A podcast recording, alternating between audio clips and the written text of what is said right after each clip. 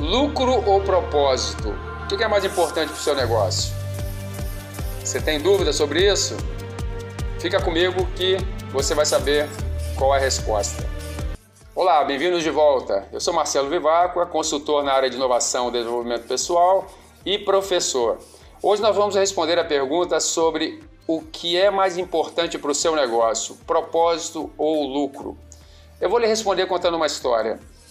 Eu criei um negócio a partir do meu projeto acadêmico, da minha tese de doutorado, que foi o desenvolvimento de uma composição química farmacêutica que poderia ser utilizada para esterilizar animais e, num segundo momento, com aperfeiçoamento, uma solução que pudesse tratar alguns tipos de câncer. No primeiro caso, o meu propósito sempre foi proporcionar bem-estar aos animais. Eu sempre fui contra o método medieval que se utiliza até hoje para castrar, esterilizar os animais, sem anestesia, sem nenhum tipo de preocupação com o bem-estar animal. E o meu foco sempre foi dizer que o principal diferencial competitivo do meu produto, no caso do meu negócio, porque investidores eles não investem em produto, em solução, eles investem em negócio, não investem em tecnologia, eles querem uma solução, evidentemente, que resolva um problema real, que tenha um mercado consumidor ansioso para usar aquele produto, aquela solução, mas evidentemente que tem que estar formatado como um negócio, para que o empreendedor possa realmente escalar. Quando eu iniciei o meu negócio, com base nessa solução desenvolvida a partir do meu projeto de doutorado, evidentemente que eu comecei a buscar investimentos Participei de feiras internacionais, recebi algumas premiações que me ajudaram muito em abrir as portas para ser recebido por investidores. Então, na verdade, o que aconteceu? Eu comecei focando o meu negócio, tentando vendê-lo, buscar investimento, sempre destacando como diferencial competitivo o propósito de levar bem-estar aos animais. Só que com o passar do tempo eu percebi que esse argumento não estava sendo muito bem recebido, tanto pelo público consumidor, as pessoas que usavam esses produtos nas fazendas, também pelos investidores. Por quê?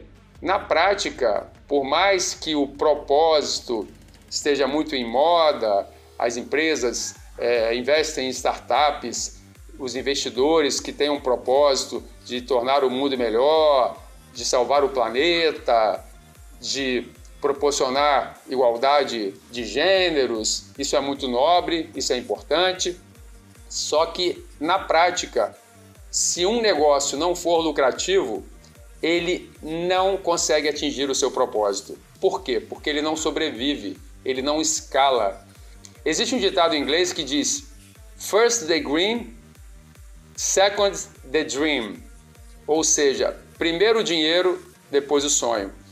E infelizmente, por mais dura que possa parecer essa realidade, é a mais pura verdade. E por esse motivo eu tive que mudar o meu discurso para ter sucesso no meu negócio. Eu tive que ter um outro foco. Qual foco? O foco da eficiência, da eficácia.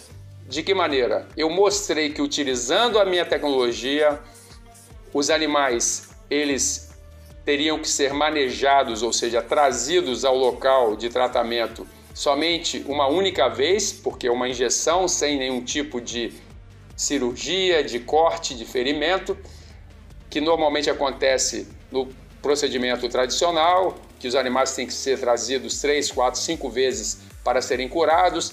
Ocorrem problemas como hemorragias, infecções, ou seja, eu mostrei que o custo-benefício do meu negócio, da minha solução, era extremamente vantajoso para quem utilizasse o produto.